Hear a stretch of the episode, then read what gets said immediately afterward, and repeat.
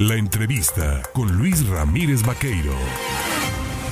Oye, mire, en el Congreso de la Unión, el Congreso Federal, se viene discutiendo, está el tema latente ahí de analizar esta iniciativa de reforma constitucional para que se hable de una reforma electoral, ¿no? Hacer algunas modificaciones. El presidente lo ha planteado y bueno, yo esta mañana le agradezco al presidente de la mesa directiva de la Cámara de Diputados, a Sergio Gutiérrez Luna, el tomarme el teléfono. Diputado, ¿cómo estás? Buenos días. Hola Luis, ¿cómo estás? Gusto saludarte. Oye, pues platicar del Parlamento abierto, este ejercicio transparente que han estado intentando hacer a lo largo de esta eh, legislatura, pero pues que se ha topado con pared por el asunto de esta oposición que simplemente pues ha entrado en una moratoria, que así llaman ellos, moratoria parlamentaria. Mira, iniciaron la semana pasada los foros de Parlamento Abierto de la Reforma Electoral. Eh, están participando especialistas, académicos, estudios de la materia, autoridades electorales, muchas personas, hombres y mujeres, para tratar de cara a la ciudadanía debatir cuál es la ruta que debemos seguir en esta reforma electoral que necesita el país. Eh, vamos a estar un mes aproximadamente en este debate, hoy inician otros foros, en un rato más estaremos en la Cámara de Diputados para ello, y eh, vamos a esperar cuál puede ser, digamos, un resultado para que a partir de ese resultado, pues ya se pueda empezar a debatir con los partidos. Yo he señalado que no es óptimo decir que mm, a priori no algo que todavía no se conoce. Y la verdad es que hay una iniciativa del presidente López Obrador, pero hay otras tantas iniciativas de los partidos, de todos los partidos, donde lo que buscaremos es llegar a un consenso. Evidentemente eh, la oposición dice no lo pretendemos discutir porque pues, en otros momentos las iniciativas o propuestas, las modificaciones que planteamos, pues ni siquiera son volteadas a ver, simplemente se aprueba con puntos y coma lo que envían. Aquí sí habría la posibilidad de que sean escuchadas todas las voces respecto al tema de cómo debe de operarse el tema de la reforma electoral. Mira, sí, así va a ser. Incluso te puedo decir que yo he platicado con, con, liderazgos de otros partidos y, creo que veo muchas coincidencias, coincidencias en las que podemos eh, converger para llegar a una reforma electoral buena, óptima para todos. ¿Qué es necesario? ¿Desaparecer al INE? Mira, no, no es un tema de desaparecer al INE, es un tema de reconfigurar el papel que tengan los consejeros electorales, por ejemplo, donde no tengan el protagonismo exacerbado como el que tienen Lorenzo y Ciro, donde sea un órgano más austero, donde se simplifiquen las estructuras administrativas, donde se baje el gasto de los partidos políticos. Ojo, esto es bien importante que lo hemos venido impulsando desde la legislatura anterior, que ya no gasten tanto los partidos políticos. Y es lo que vamos a ir trazando en esta ruta. Esto de no gastar en los partidos políticos es, eh, una especie de carnada para que la ciudadanía se enganche con el tema. Se lo pregunto porque este fin de semana lo que se vio a nivel nacional en el proceso de renovación de delegados de su partido, pues hubo un acarreo brutal de todos lados, ¿eh? un gasto impresionante.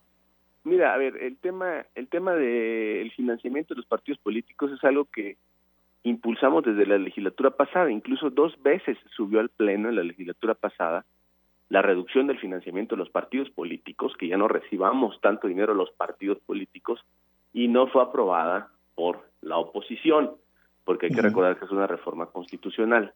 Entonces, yo te puedo decir que no, no es ningún gancho, es algo que hemos traído nosotros como un eje muy importante porque reconocemos un reclamo social donde la gente critica el gasto de los partidos políticos. Entonces, es algo que está en la iniciativa del presidente López Obrador, que desde la fracción parlamentaria de Morena hemos venido impulsando también y pues vamos a seguir en esa ruta, Luis menos gasto de los partidos políticos, pero sobre todo menos gastos en los congresos con la representación tan grande que se tiene de 500 diputados, eh, o una disminución de la oposición necesaria para poder sacar los temas que le interesan al presidente.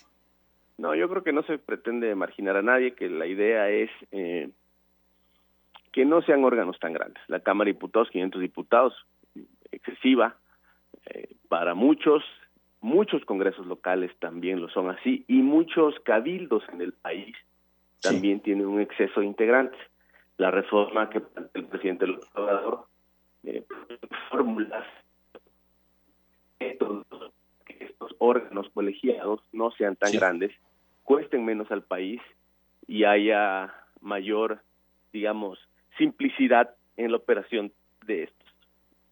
Los organismos públicos locales electorales, el símil del INE, pero a nivel local, se vuelven necesario en estos momentos. No es necesaria la participación activa de integrantes de la población civil que se sumen a estos organismos para garantizar las elecciones eh, locales, municipales en los estados?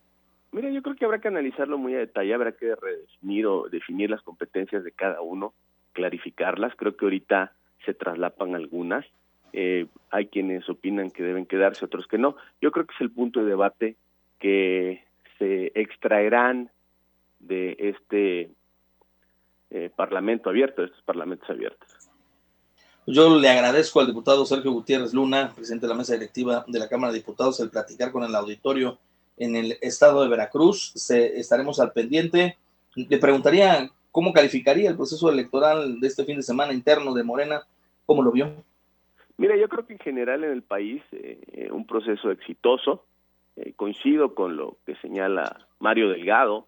Eh, en general, Morena es un partido vivo donde la gente quiere participar, un partido con mucha aceptación de la ciudadanía. Eso puede generar a veces eh, efervescencia en el partido. Algo normal, algo que no debe de, espantarnos, ¿no? De, de alguna manera de entender. Yo creo que en términos generales es un resultado óptimo para la dirigencia que ha encabezado Mario, Citlali Hernández, eh, ahí, particularmente en el distrito donde yo soy, en Minatitlán, hubo inconsistencias. La presidenta no dejó entrar a los escrutadores, escrutadores acreditados por el Comité Ejecutivo Nacional. Se tuvo ahí reportes de incidencias en la votación, inducción de votos, retiro de boletas. Eso generó una inconformidad que todos vieron en las redes sociales, una inconformidad encabezada por la diputada Jessica Ramírez Cisneros, porque lo mínimo que se puede hacer en la democracia es exigir que haya observadores, que son estos escrutadores, para que verifiquen lo que sucede en el proceso electoral.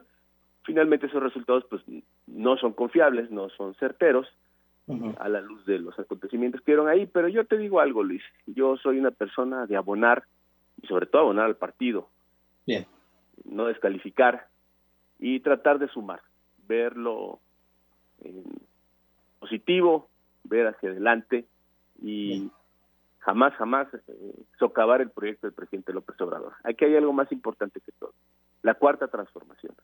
Y quienes estamos en la cuarta transformación, tenemos que entender que apoyar al presidente es algo fundamental. Y yo estoy en eso, Luis.